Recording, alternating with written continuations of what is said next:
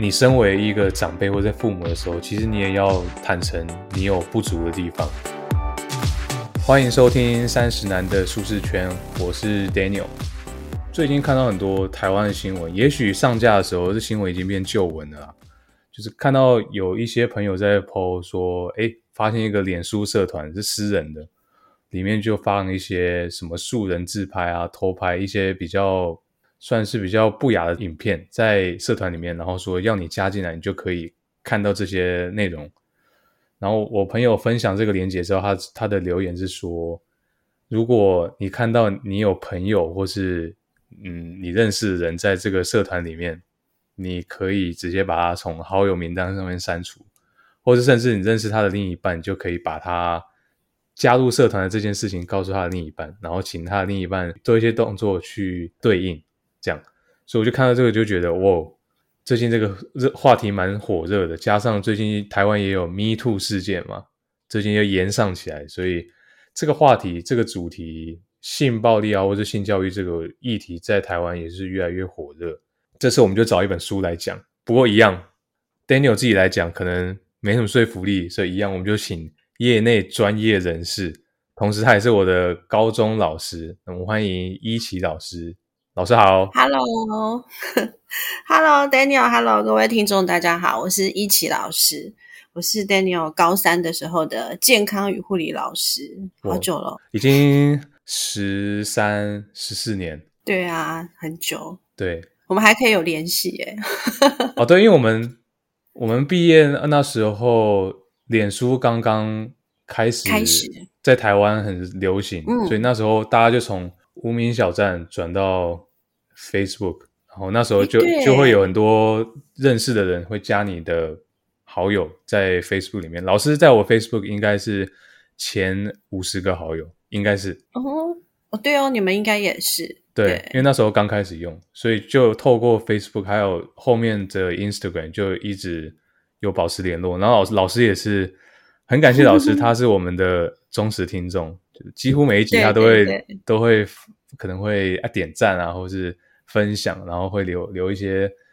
很不错的回馈，所以嗯，对，你们很优秀，很优秀，必须支持。感谢。其实有一件事情一直想跟老师讲，就是庆幸老师当时没有把健康护理课这个时间拿去妥协，留给英文老师或是数学老师去写考卷，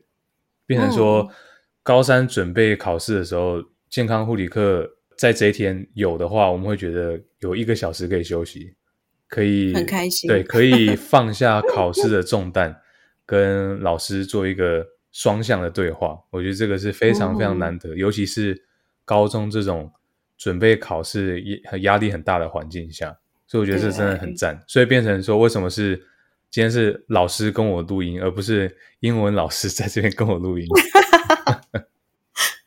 你可能比英文老师厉害哦，现在在那里工作。对，没有没有没有没有没有，反正我觉得这个是缘分啊，就一样感谢老师今天可以来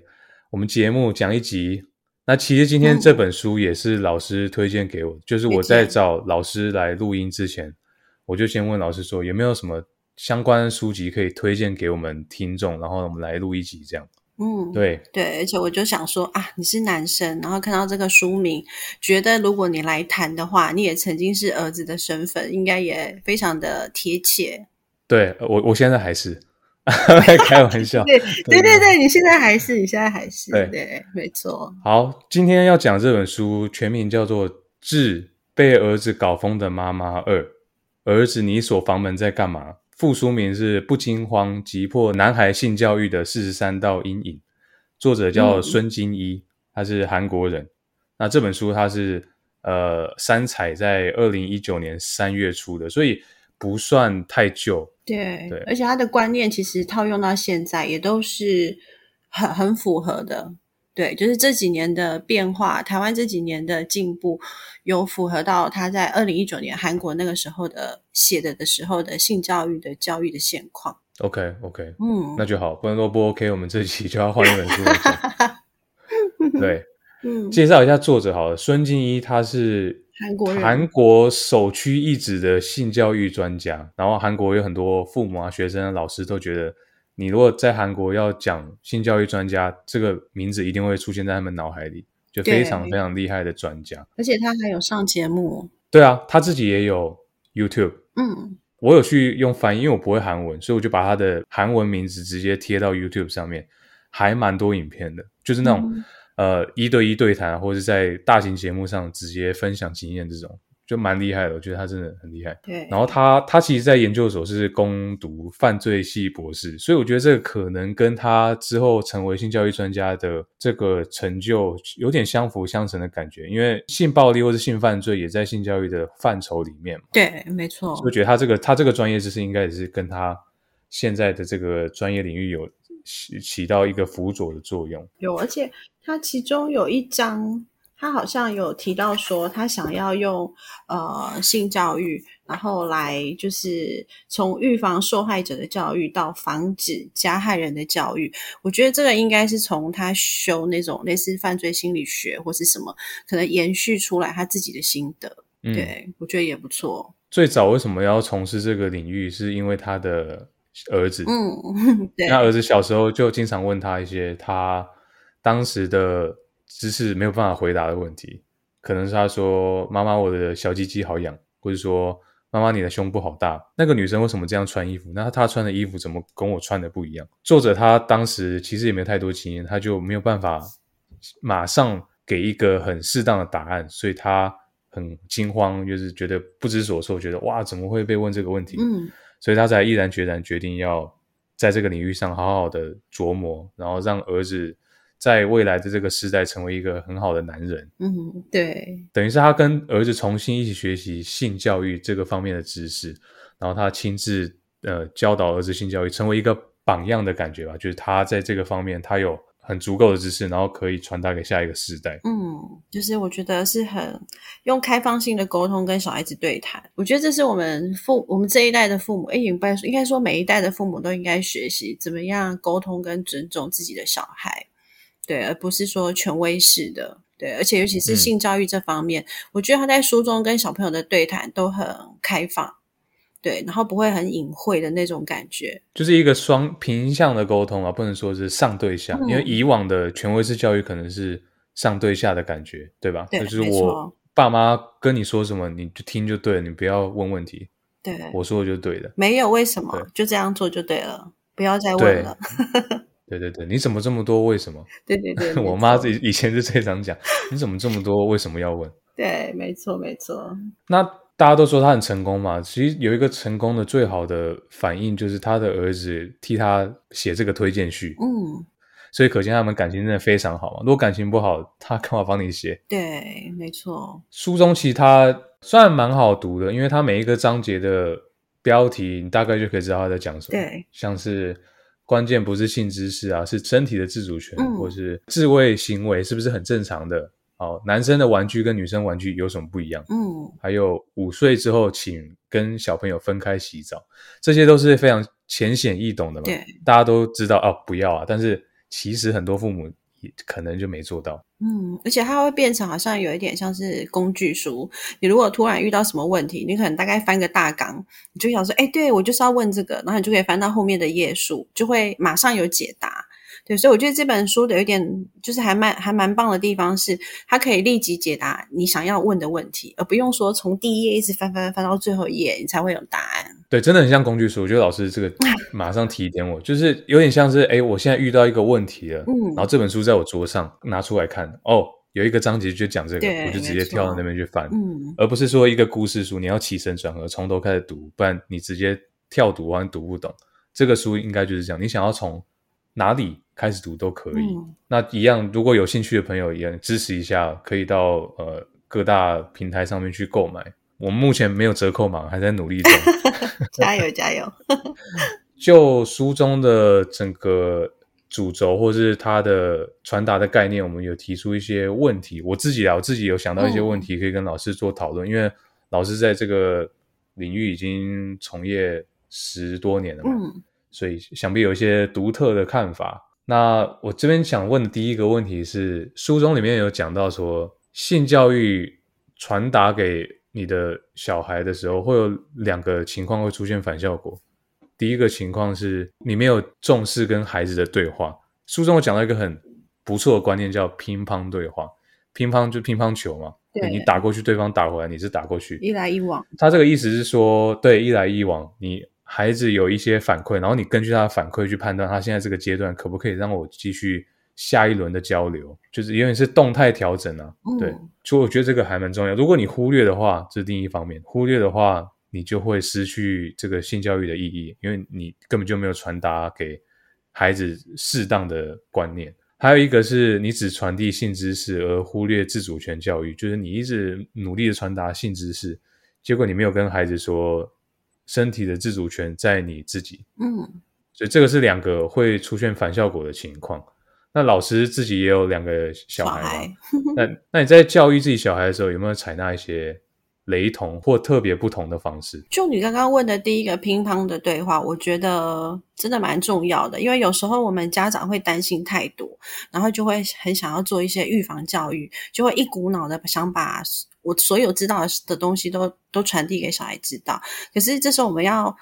注意的也是，诶，小朋友的认知到什么程度，然后他的年龄或是他的理解能力。那如果小孩懂得多，我们当然可以谈更深的一块。那如果小孩懂得少的话，我们可能就是要从最基本的开始。对，有时候太心急反而会造成反效果。所以呢，我觉得乒乓的对话很棒。像我如果举例我自己跟我小女儿的对话的话，我们就是会一起洗澡，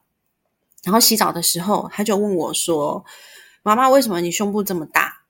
对，然后我就说：“哦，对啊，因为里面就是脂肪啊，跟一些乳腺。”然后他就说：“为什么我还没有？”我就说：“那你可能长大一点，等你开始发育的时候就会有这样。”然后他就说：“那为什么有一些人的内内会晃，有些人的内内不会晃？”然后我就愣住，我就说：“嗯，那你怎么会观察到谁有晃？”他就说：“有一次我们去吃小吃的时候，那个擦桌子的阿姨她的胸部有晃。”我就说：“哦，那就是可能她的脂肪的比例。”对，比较多，所以比较多就会很重。然后呢，它你在移动的时候就会晃。我说像洗澡的时候，我肥皂带过去的时候，我的那个乳房也会动一下。那有人有大有小这样，然后他就反问我说：“妈妈，那你喜欢大的还是小的？”对，然后我就愣了一下，说：“诶，对耶，就是他会问我喜欢的大小。”我就说我不喜欢太大，我也不喜欢太小，只要我不要觉得重，我喜欢的大小就可以了，这样子。然后他就说：“那我呢？我以后会比较大还是比较小？”我说：“这也不一定诶、因为看每一个人的生长发育。”对，然后我觉得不管他大还是小，我觉得要喜欢自己比较重要。对，然后我就觉得说他在问我的时候，诶，好像达到了基本一般的性知识，就是说哦，胸部它会发育，然后它的组成的成分就是脂肪啊、乳腺跟肌肉。然后他还跟我谈到大小，然后他还问我喜不喜欢，我就觉得这是一个自我接纳，还有一个身体形象自己认定的。对，然后我的小女儿问我这个问题的时候，她一年级。对，然后我就觉得说，诶，从从生活琐事当中，然后你们的对话，他就可以有不同的认识跟不同的理解。这个对话很重要，而且其实有时候你在看新闻啊，或者是说广告媒体，其实多多少少其实也都跟性角色，然后还有就是你对自己的性认同都有相关。诶，母亲节的时候，为什么呃母亲节妈妈的礼物要买吸尘器给妈妈？对，为什么吸尘器的广告一定是妈妈？对，那为什么厨具炒菜的，为什么那些形象广告都是妈妈？明明很多厨师也是男生啊，很多大厨啊，什么也都是男生。对，但是为什么家电、家用这些都是女生的人像做代表？对，所以我觉得很多生活琐事都是可以从对话当中让小朋友去了解。对，哦，我觉得这个教育方式非常难能可贵，像这种 乒乓对话的感觉，因为我自己。在我个人啊，我家庭是比较偏权威式教育，所以比较没有乒乓对话。我家比较像是呃石沉大海，就是我问一个问题，很像石头，然后我丢到海里面，我妈就是那个大海，好丢进去咚，然后就没了，没它不会跳起来，就没有声音了。问他就是说就是这样。那你会问你爸爸吗？我爸也不会用直球的方式回应，他不会回答我应该听到的答案。嗯哼。他会说就是这样，比方说，我小时候可能问说，哎，我是怎么诞生的？嗯，你怎么出生？我爸就说，对，他说你就是从石头蹦出来的。哦，所以你们那个时候也流行石头蹦出来的。对对对对对，他没有想要解释太多。也许第一方面是觉得我心态上没有准备好接受真正答案，第二个是我在看电视，我没有空回答你。哦，有可能。那你比较好，你是石头。我爸妈说我是从乐色场捡回来的。我我我没听过这种说法。有啊，这个说你是从乐色堆里面捡回来的。我们在乐色堆上面看到你觉得你很可爱，就把你捡回家了，这样。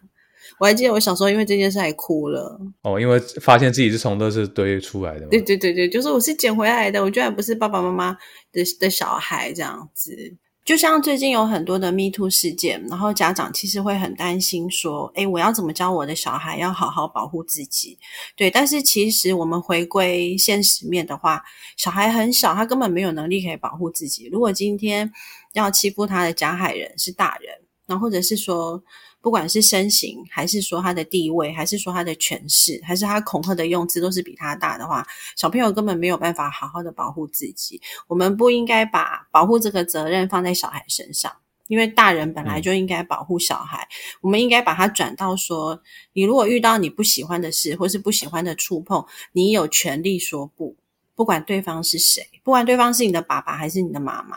或者是说，诶，他是你的老师，或是说你的亲友等等，其实你都有权利说不的。然后像以前也会说，诶，你不可以随便让别人摸你，你不能让陌生人摸你。但是现在的主轴就会放到主体放在小孩身上，就是说，没有人可以未经你的同意就触摸你的身体。对，所以他把它放在不要让别人摸，然后把它改到。要经过你同意，对，让小朋友知道说，哎，我从小我就有我自己的身体自主权，那我是一个独立的个体。就是你从家里面，然后从生活中，你有实践去尊重小孩，然后小孩就会感受到说，哎，他实质拥有那个权利。然后等到他可能未来的生活，或是在学校环境，或是在他未来工作环境，他遇到不尊重他，或是权力不对等被欺负的时候，他也可以用他的生命经历。然后来感受到说，哎，对，这是不公平的事情，那可能就这时候就可以呃为自己发声。而且我记得书中作者有提到说，未经同意不可以触摸你的身体。这个未经同意是连父母都要先问过你，对，你同意父母才可以摸你。对对对，十八岁以下，然后被呃性侵的小朋友，其实熟人性侵占了八成，所以其实是比例是非常高的。对，所以才会说，哎，即使是亲近的人，他有可能会是伤害你的人啊。而且，其实年纪越小，家内性侵的比例越高。对啊，而且他有可能是因为他有一些目的，他才跟你亲近嘛。对，因为他知道，他知道你心里想说，哦，只要是亲密的人，可以不用同意就。触摸身体，嗯，那他就想办法成为你亲近的人，比方说，哎，叔叔跟你很好，买东西买玩具给你，对对对对对，然后就进行下一步的动作嘛，因为他的目的是在那里，嗯，所以小朋友如果知道说，所有人都要经过我的同意才可以摸我的身体，那你就少一个风险。对，没错，我觉得是这样。而且你刚刚说礼物跟东西，其实也像是我们过年或是小时候，我们一定有就是会会让小朋友错觉，就是说，呃，他可能跟久久见一次面的阿公阿妈或是叔叔阿姨，然后过年可能领了人家的红包，然后他就会说，哎，你要亲阿公一下，啊你如果不亲阿公，你不能拿这个红包。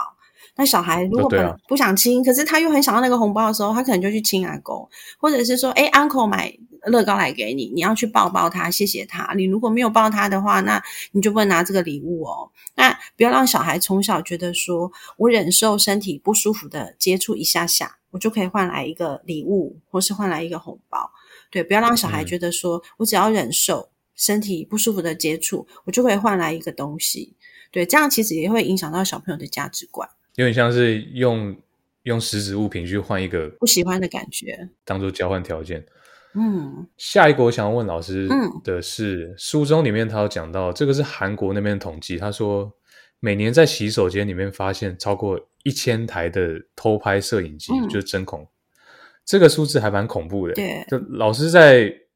呃，从业的这十几年中，有没有遇到相关的事件，或者你有在哪里听说，可能周遭的朋友有遇过类似的事情？我在校园里面还没有遇过，就是校园厕所偷拍。对，但是其实台湾之前也有一些新闻，就是会有人把那个针孔啊，然后就是那种微型的摄影机藏在厕所。那可能就是藏在厕所的垃圾桶挖个洞，或是藏存在一个铝罐或是保特瓶放在垃圾桶的周围或是附近。对，其实台湾的现况也是有，然后像是捷运有很多的那个偷拍之狼，其实也都还是存在的。然后前阵子 BBC 有一个报道，它就是报道那个电车痴汉，我不知道你有没有看到这个新闻。他说电车痴汉现在变成一个一条龙的职业，他现在哦就是有一个网站架设，然后就是有。中港台日各个国家的车站，然后他就是头牌，就是你可能在车厢内，可能是在手扶梯，可能是要下上下楼梯，然后有各个国家的，然后你可能可以付费跟他买影片。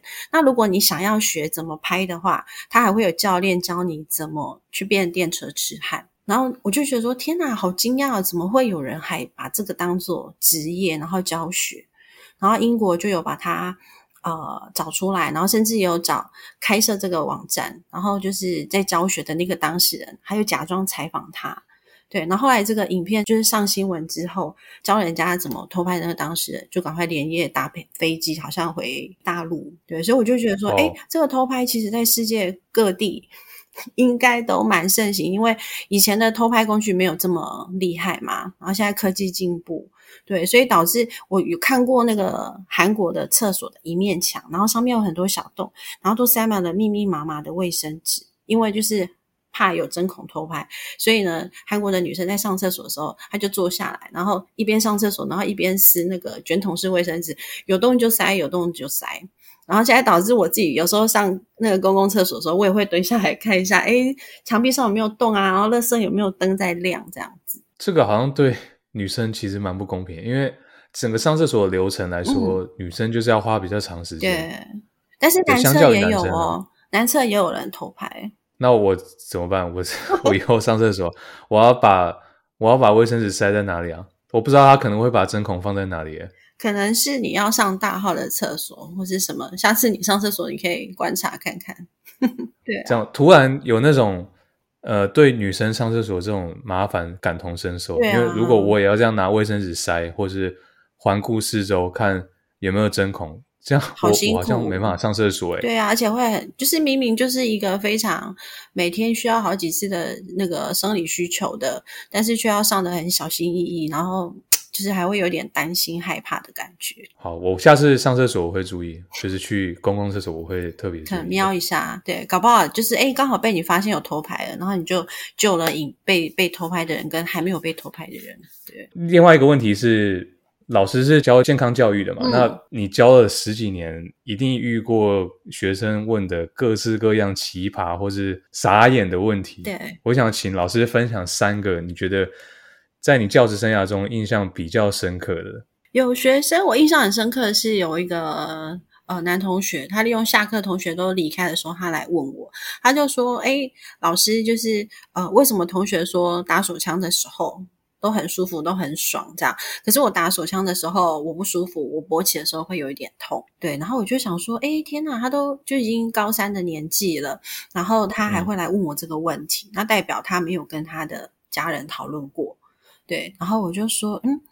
因为我们也不可能帮他检查嘛，我们只是身份是老师，并不是医生，所以我就说这问题呢，有可能我不知道你是不是包皮啦，或是包皮前面的开口会不会跟你的身体状况有一些问题，或者是说你有没有发炎，或是有什么感染的现象？那我建议你去看医生。医生比较专业，他才他可以经过呃检查之后给你给你答案这样。然后呢，然后后来他要走的时候，他又转过来问我说：“那老师要挂哪一科？”对，因为问的时候还没十八岁嘛，所以十八岁以下到底是要挂儿科还是要挂其他科别？我就说你这个专业一点，应该是要找泌尿科。对，我就说你可以请你的家人，对，然后利用就是放学啦，或是放假的时候带你去看医生。对，因为我觉得这对他来说打击应该蛮大，因为同学大家每天都在那边打手枪啊，就是 DIY 什么都挂在嘴巴上，然后大家好像都很 enjoy 这个现况，可是他却觉得好像有点痛，对他来说有点压力。对，所以好像长大或者是说勃起对他来说反而没有这么美好的感受的时候，困惑他很久。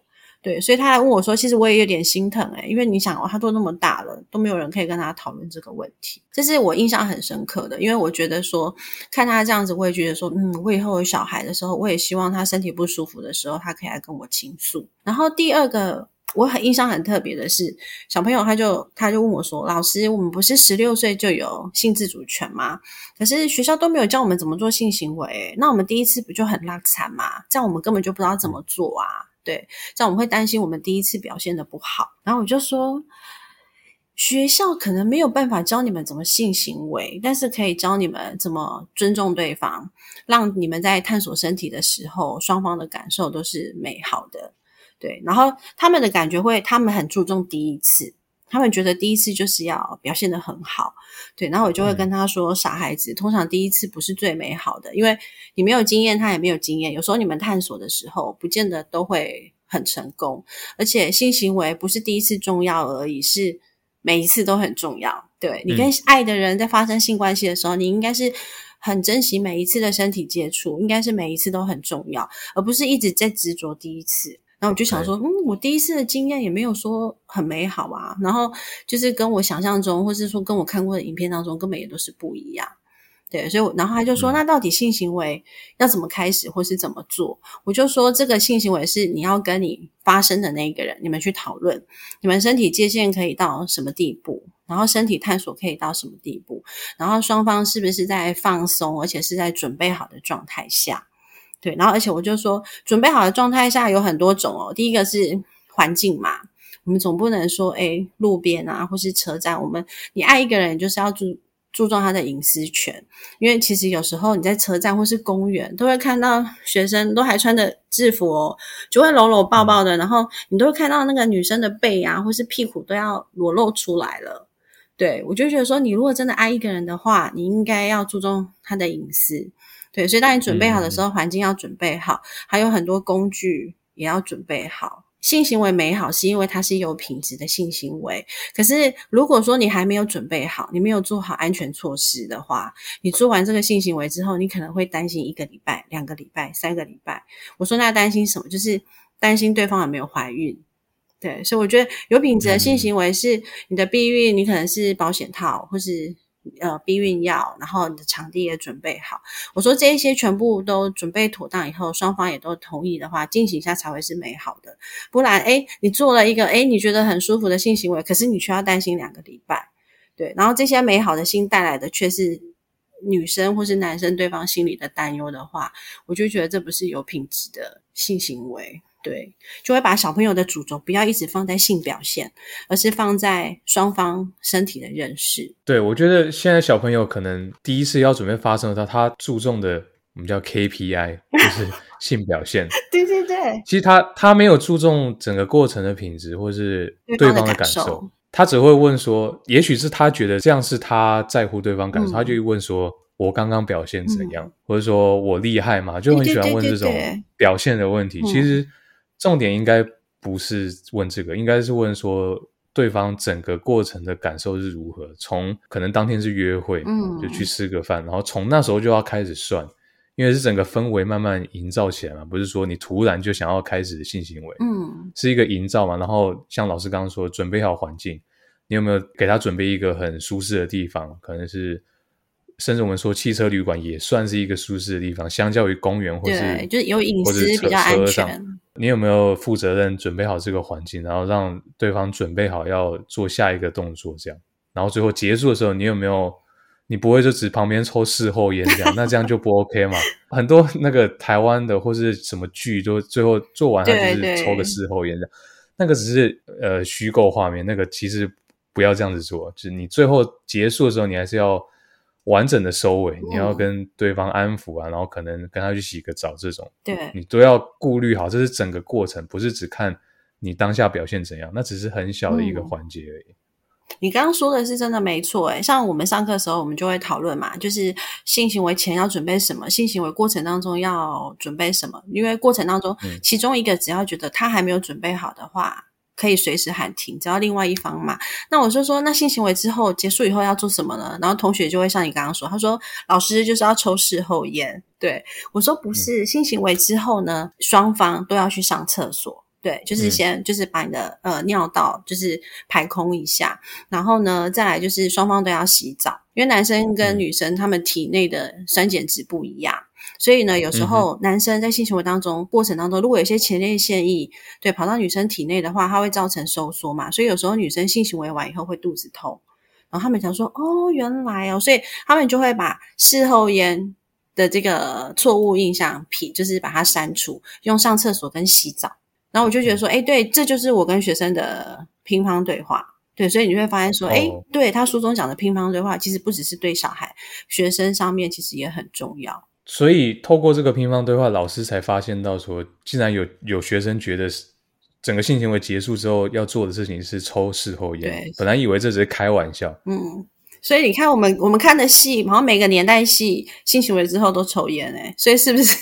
要请一个编剧还是什么演一下正确版本？第三个问题，还有小朋友问我说，性行为第一次会不会流血？就第一次性行为会不会流血？这样子，这是一个小女生问我的问题。我就说性行为不见得会流血，因为瑞典医学会他有做了一个统计，大概百分之五十的女生会流血，百分之五十不会。像是以前我们都会称处女膜，处女膜，但是现在呢，它被证明了，它叫做阴道管或是阴道瓣。这今天介绍这本书中，它它也有讲说，不要讲处女膜，应该把它呃翻译成阴道纹。对，因为它其实不是一片完整的膜，女生的那个阴道口前面一两公分就是阴道管，然后阴道管上面它本来就有洞，而且每个女生的洞都不一样，有那种圆的啦，有的很像胡椒罐的啊，有不规则的，然后有些很像珊瑚状。那它本来就有洞，是呃生理构造发展。对，它其实是一个环状组织，而且是有弹性的。而且它如果没有动的话，女生每个月来生理期也排不出来。哦，所以它本来就有动。那有些人性行为的过程当中，它其实是有弹性的。而且女生的阴道内壁本来就会因为性行为兴奋或是生小孩，它里面的。空间会有一点不太一样，对，所以呢，性行为有时候可能会流，第一次性行为可能会流血，有可能不会。那有些人的阴道冠比较厚的话，那他性行为有就是对方生殖器进入的时候，可能摩擦的过程当中会有一点出血，但是其实不是每个人都有，所以你会觉得说，哎，对，这个小朋友会问这个是不是他也会担心有什么处女情节？对，所以我觉得导正大家正确的观念，说，诶，它其实是阴道管是有洞的，它不是一片完整的膜。对，所以你也大概可以理解为什么医学会要把它改名，因为就像保鲜膜嘛，保鲜膜是完整一整片的，对，然后它，但是它其实是有洞，但是也有人没有洞哦，有一种叫做阴道冠闭锁症，女生如果到国中的时候发现生理期还没有来的时候。那他可能就是阴道冠闭锁症，那就必须要就医。有这个闭锁症，它最后会导致什么比较严重的后果？没有，他他如果闭锁症的话，可能要用一些手术，因为他也是会来生理期啊，他的经血还是要排出来啊，不能让他在体内这样子代谢循环。哦，OK OK。那如果我们听众有。刚好这个年龄层，然后你有这些问题的话，那恭喜你，这边老师已经帮你解答了。有其他学生也问过老师类似的问题，所以你今天听到这个节目，就恭喜你赚到，今天带了一个 take away 可以回家。嗯，而且啊，其实有很多呃跟我差不多年纪的人，他们其实也不知道处女膜叫阴道管，我也不知道，真的吗？我今天才学到，所以我也学了一课。好，那我们录今天录这一集就就值得了。然后我自己也是开始要准备要教月经教育的时候，去做功课啊，然后去去看书啊，去看一些研究报道，才对身体构造认识的比较多。对，像他们就说，哎，其实性别平等的时候，我们在介绍男生女生的时候，我们不应该说男生有小鸡鸡，然后女生没有小鸡鸡，我们不应该这样讲，因为这样讲没有，好像女生的那个。地位好像缺一块，对对对对，好像没有个什么东西。我们应该说，哦，男生有阴茎跟睾丸，然后女生有的是会阴跟阴道。对，而且，嗯，男生不是有阴茎海绵体吗？女生也有海绵体哦。女生的海绵体在阴蒂的后面，就是体内看不到的。所以女生兴奋的时候，她阴蒂她也会。种种硬硬的嘛，就是女生的阴蒂海绵体也会勃起，对，所以有时候在讲性教育的时候，小朋友听到这个就会突然瞪眼睛发光，然后变得很认真，因为这是他们以前可能生物课本啊，或是健康教育课本里面没有提到的。对，然后这个也是我长大以后，我想要把性教育讲得更完善，我去做功课，我才认识的。所以一般其实教科书它没有写那么详细。那不错诶，这样给你教过的学生就又比其他 学健康教育的学生又多知道更多的东西。像像我这样听老师讲完，我才有学到一些新的东西，我觉得很不错。嗯嗯就应该要老师应该要多多推广这个。更少人关注在，但是应该要关注的地方，我觉得老师这个地方都是自己的身体啊，而且大家有性需求，然后了解身体或是了解对方的身体，我觉得这都是好事。OK，下一题想问老师的是，因为老师第一年，教你们，那现在已经十多年了，跟现在的学生比啊，我们学生时期的我们跟现在学生有什么比较不一样的地方？有没有比较难教，还是说现在的学生性知识比较成熟？我觉得呃，现在小朋友比较难教，像你们那个时候，你们都很单纯哎，然后很可爱，然后上课就是都会很认真，会一直想听你讲什么。对，然后以前可能网络上面其实，哎，那时候有 Google 吗？没有这么热门对对对那时候应该是用奇摩，对对对对对雅虎奇摩。对，所以以前的学生会很认真听老师上课讲什么，尤其是呃，你可能谈到性的时候，平常是家长避而不谈的，然后课本上好像也没有写很多的，他们你们就会很认真听。然后，但是现在小朋友其实网络上面有很多的资讯可以查，又加又加上现在 A 片又很普及，对，所以有时候你必须要讲一些呃实际的经验，或是真的专业的他们不懂的，他们才会被你吸引。然后加上，我觉得现在很追求科技，又很追求快，所以我觉得小朋友的专注力跟注意力没有像以前你们那么好。然后现在又大家人手一机，然后学校又可以带手机，所以我觉得现在小朋友的影响他们分心的那个元素太多了。嗯，对，等于说是时代的不一样嘛。现在你看什么抖音短影片，就看到很短的，以前可以看个五分钟影片都不用想休息，但是现在十五秒划掉，十五秒划掉。现在的资讯来的太快了，老师这个真也是蛮辛苦的。现在嗯要因应这个时代潮流，你要做出一些更让人想要花时间专注的内容，我觉得这个超级困难。像我们现在做这个节目也是一样，我们就是要一直抓到观众的眼睛。嗯像老师的观众就是学生嘛，嗯你要怎么样抓到他的眼睛，让他听越久越好，这个很难。然后像以前你们下课的时候，我都会还可以看到班上有好多人都会拿书去图书馆借书看，但是现在其实没有，现在教 室很少在拿书看，大家都是人手一机拿手机，那怎么办？就拿 iPad 直接用电子书吗？也没。有诶、有时候是直接在打线上游戏，然后或者是背单字，已经很少像嗯，你们还会看一些课外读物啊，然后我看到一些厚厚的书啊，现在其实很少看到了。OK，其实我那时候也没有读什么课外读物，那时候没有时间。但是以前你们没有，哎，以前你们的手机还是黑白的嘛，对不对？而且还不能拍照。老师不好意思，那时候我们手机已经是彩色的，哦是彩色那时候是 Sony Ericsson，那时候已经有彩色了。哦，是哦，那是我自己还在用黑白的啦。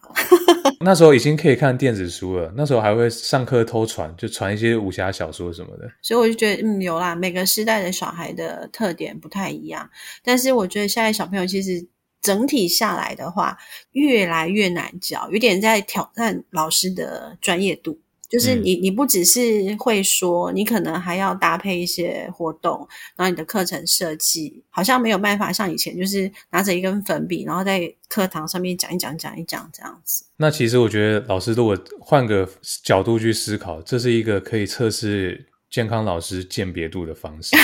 如果老师是顶尖的健康老师的话，你就可以在这一块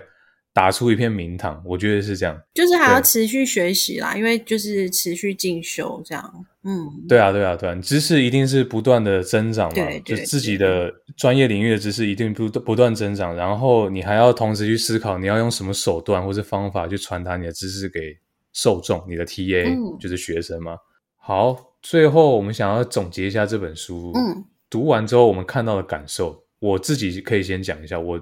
我自己读完之后，我是觉得给小孩的性教育是要因地制宜，或者说因时制宜。嗯就是你要看小孩子他现在的准备程度是哪里。比方说，我们拿数学当例子好了，可能你的小孩在这个年龄层，他要学一元二次方程式，但是你的小孩他就很不幸的，他现在还不会加减乘除，嗯，那你就硬塞给他这个一元二次方程式的观念，他肯定吸收不了嘛。对，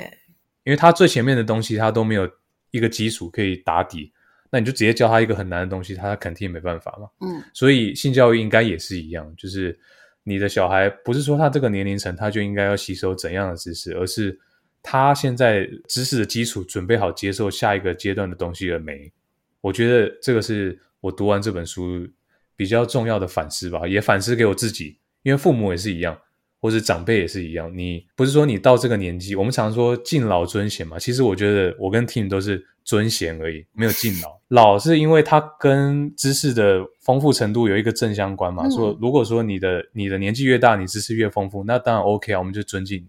如果说你的知识没有跟上的话，那你只是说你在倚老卖老，那不好意思，我可能就没有办法接受你的说法。对，所以你会发现，不管是教育界或者是各个工作领域，你会发现倚老卖老的人会逐渐慢慢的被被淘汰掉。对，而且在美国这个特别严重，就是说我们的工作环境，嗯其实不是说你年纪越大你就可以爬越高，其实越来越多，像甚至我这个年纪已经有人可以当到可能副总等级的。就是专业度，对啊，你有些有些年纪很大，他就是卡在工程师上不去，嗯所以我不知道台湾现在有没有这个趋势，如果有的话非常好，因为但是我之前在台湾看的都是年纪越大可以爬越高。嗯，有，我觉得现在台湾可能也慢慢的有在改变，所以你会看到现在有一些不管是警界或是教育界，或者是说服务业，你会发现开始有一些 leader 慢慢的看起来是比较年轻的角色。那回到刚刚我们讲的这个，其实一样啊，跟孩子沟通是一个乒乓对话嘛，它是双向的。这边我可以想到另外一个是，你身为一个长辈或者父母的时候，其实你也要坦诚你有不足的地方，对，没错，你也会跟孩子沟通的时候，你也会发现，哦，这个问题我回答不了诶。嗯但是有一些父母会偏向说，你去看书了，我不想告诉你，其实就是不知道。对，因为有些父母就是不想要承认他不知道，因为他觉得承认不知道是一种糟糕、很没面子的事情。但是我觉得现在我如果是以后我可能有会当父母，我可能要学习的是，我要怎样坦诚跟孩子说，我其实也有不知道的地方，我也会犯错，我也会讲错。嗯所以你如果发现我讲错，麻烦你告诉我，我们可以一起学习，一起成长。对，没错，我觉得有时候也要示弱，就是说，哎，我不知道，哎，那妈妈跟你一起查。那我觉得小孩子对于这个妈妈跟我一起查的答案，或者是说，诶，连我妈妈都不知道的答案，他反而会对那个正确答案，他查到的正确答案，反而会更印象深刻。而且，其实我觉得嗯不只是示弱，我觉得我们做父母也要懂得道歉。对，像我自己有时候情绪比较上来的时候，有时候我会有说错话的时候，然后晚上睡觉的时候，我小孩可能睡觉前他会跟我跟我说。妈妈，你今天你说不能对人家大吼大叫，可是你骂我的时候你也大吼大叫，然后这时候哦我就会、好，对妈妈刚刚晚上情绪控制也没有很好，我跟你说对不起。对，大人不能打小孩，大人也不能随便吼小孩这样子。对，而且我觉得这个是需要练习耶，因为其实道歉有点困难，尤其是对小孩道歉。我个人觉得道歉超级困难。你自己也这么觉得吗？可是我先生很容易道歉诶。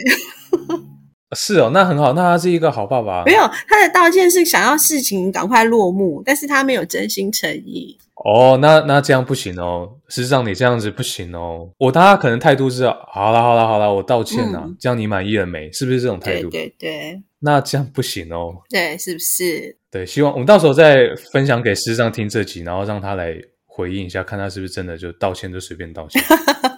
好好好好，你说你是属于道歉，你很难道歉的那一种。呃，可能跟另一半争吵的时候，整个情况很尴尬的时候，我很难开口道歉。我跟你一样，我还在努力练习这件事情，嗯因为跳一个层面看，道歉就不是什么大事情。你你道歉说出来，整个局面就又暖起来了嘛。嗯但在当下就真的很难，所以我这是我需要练习的地方。我承认我的不足。我我会放下身段跟小孩子道歉，也是因为我看了一本绘本，对，就是我不想说对不起。它里面那个妈妈跟他的小孩讲说，有时候道歉不是真的做错事，是因为你在意对方，你爱对方，所以你先道歉。对，然后我觉得，哎，这句话哦，好有有打到我，对对对，我很爱你，好，这样，那我会为了你的感受跟你道歉，这样。但会不会另一半想说，你都不知道你为什么错，然后就在那边道歉？你怎么都点出女生说的话？对，遇到蛮多经验的，嗯，就像是师长会跟我道歉，他说：“好好好，这件事是我做错了，对不起。”然后这时候我就会说：“那你觉得你哪里做错？”然后他讲出来的跟我对不到的时候，哎，对，你看，就是你说的这样，对。好，这个是我们需要道歉的那一方需要思考的是，道歉之前你要先理清原因在哪里，不然你随便道歉其实会有反效果。对对对，没错没错。这个跟孩子其实应该也是一样的，不然你你就没来由直接跟孩子道歉，孩子就会觉得莫名其妙，你跟我道歉干嘛？嗯，对，所以好像适用于每个人。我觉得我这样可能是因为成长背景吧，因为我爸妈就是。偏向比较少道歉的人，一定的。我们的上一代其实都是，就他最后可能会说：“大人就是这样，小孩不要这样。”对对，所以这个是我们这个时代需要学习的地方，不然我们就会成为跟我们父母一样，复制、copy 下来。对，我们不可以这样，我们要针对我们这个时代去做改善。嗯，没错，没错。好啦，那时间其实也差不多。今天一样感谢老师拨空来录这个节目，是我的荣幸。就我觉得这是缘分，因为可以跟老师一起录节目，我觉得真的非常难得。很开心啊，我可以来参加学生的那个 podcast。对啊，之后老师有什么健康教育相关的活动啊，就可以让我们听众参加的，嗯，可以推广一下。我自己有一个白雪妈妈的说故事城堡，对，那我有到各个幼儿园啊、国小啦，或者是去国中去推性教育，或是性侵害防治，或是月经教育，对，所以如果说，哎，你有亲戚朋友或是你的小孩，那你觉得他的学校或是班级或是幼儿园有需要的话，其实会可以跟我联系，对我就可以利用我呃没有课的时间去宣导，就把正确的知识推广出去，呃，就像书里面讲的嘛，它就是。可以预防加害人嘛的那个教育，我觉得小朋友从性教育当中最主要要学的主轴，除了身体自主权，然后另外一点就是尊重。我们看最近的很多迷途事件，其实都是行为人不尊重被行为人。对，所以我觉得小朋友从这个性教育当中学会尊重，那你也从生活当中去尊重。自己的小孩，那小孩就会，诶，他也会模仿你的行为，他也会去尊重别人，对，所以你会发现，哦，那在温暖的种子就会越来越多，这个循环下去的话，这社会就会越来越好。传播知识或是希望的种子从我们这边开始嘛，对，老师的传达观念，感觉，就我们从我们这一代开始，然后传播下去。嗯，这样讲，老师真是蛮伟大的，是延续这个专业性教育的知识给下一代。嗯。这样其实是一个对社会更好的一个贡献。对，而且我觉得可以把自己的专业，然后呃运用在自己喜欢做的事，我觉得对我来说也是一个很有成就感，而且是很快乐的事情。对，而且我觉得做快乐的事情，你就会从当中获得很多的能量，就会有动力一直持续做下去。没错，没错。那本期节目就到这边，然后如果对。这类书籍或者这种主题有兴趣的听众，就直接留言给小编，然后小编这边会做及时的回复。那一样，再次感谢老师今天拨空来上我们节目，感谢一奇老师。那三十男舒适圈，我们下次见，拜拜，拜拜。